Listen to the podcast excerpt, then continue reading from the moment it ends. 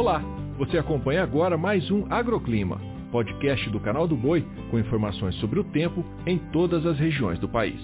Olá, bom dia ouvinte. Eu sou Annie Gladstone e começo o Agroclima de hoje chamando atenção para o alerta de tempo severo entre o sul, sudeste e centro-oeste do país. Ao longo dos próximos dias, podem ser registrados temporais com ventos, raios e até queda de granizo, além de volumes entre 20 e 60 milímetros em apenas dois dias. E tem mais. Até o final de outubro, a tendência é de muita água no sul e no sudeste, o que mantém as áreas agrícolas em risco, com acumulados acima dos 100 milímetros desde o Rio Grande do Sul até Minas Gerais. O solo vai continuar muito úmido no sul e dificultando a entrada das máquinas no campo.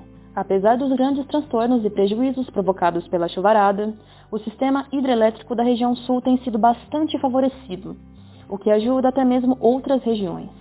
Por exemplo, com o subsistema sul com alta concentração de água, é o suficiente para a geração de energia na região e até mesmo sobra para enviar para o sudeste. Isso porque o sistema hidrelétrico no Brasil é todo interligado, o que faz com que uma região ajude a outra na falta de água nos reservatórios. O agroclima pode ser acompanhado também na programação do canal do Boi e em nosso portal, o sba1.com. Até a próxima!